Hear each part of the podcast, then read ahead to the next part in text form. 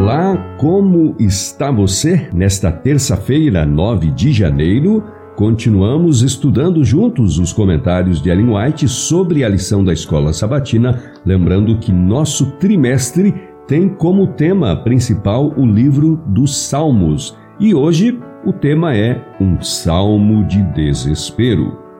Foi-me mostrado que o poder de Satanás é exercido especialmente sobre o povo de Deus. Foram-me apresentados muitos em uma condição duvidosa, desesperadora. As enfermidades do corpo afetam a mente. Nossos passos são seguidos por um inimigo astuto e poderoso, o qual emprega sua força e habilidade em procurar desviar-nos do caminho reto. Em diversas vezes acontece de o povo de Deus não estar alerta, sem perceber suas armadilhas.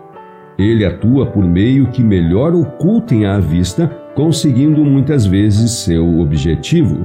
Devemos alimentar e cultivar a fé, da qual testificaram profetas e apóstolos, a fé que se apodera das promessas de Deus e espera pelo livramento na ocasião e maneira apontados. A firme palavra da profecia encontrará seu cumprimento final no glorioso advento de nosso Senhor e Salvador Jesus Cristo, como Rei dos Reis e Senhor dos Senhores.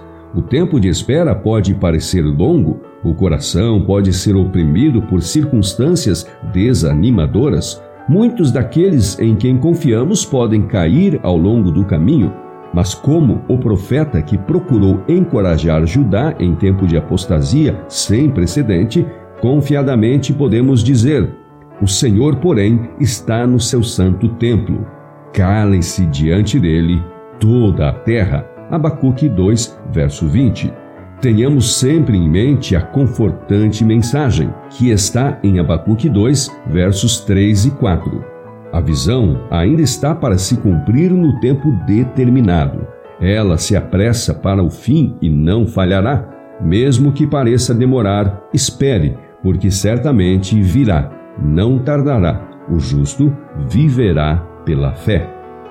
A conversão nos ensinará a manter firme nossa confiança naquele que é nossa única esperança. Pela conversão, unimos nossa fraqueza à força de Deus, nossa ignorância à sua sabedoria, nossa indignidade aos seus méritos, nossa pobreza às suas riquezas infinitas, nosso desamparo ao seu poder eterno. Temos que examinar a palavra de Deus, tornando-a parte de nós mesmos. O espírito de humildade, o espírito de Cristo, nos ajudará a conhecer aquele que nos chamou para a glória e a virtude.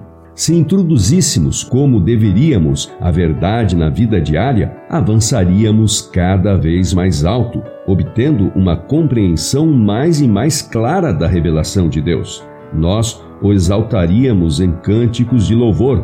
Por meio do salmista, Cristo declarou: No meio da congregação eu te louvarei.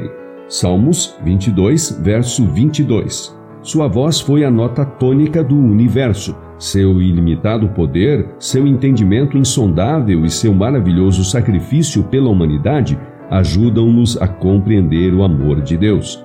Precisamos que Cristo habite em nosso espírito individualmente. Precisamos abrir a mente e coração à morada do Espírito da Verdade. Precisamos valorizar nossos privilégios como possuidores da verdade sagrada e enobrecedora. Pensem no que isto significa para nós, herdeiros de Deus e co-herdeiros de Cristo. E assim foi o nosso estudo de hoje com citação do livro Testemunhos para a Igreja, volume 1, página 276, livro Profetas e Reis, páginas 227 e 228, e da meditação nos lugares celestiais de 29 de agosto. E amanhã é quarta-feira e vamos estudar o tema do desespero à esperança. Te espero amanhã.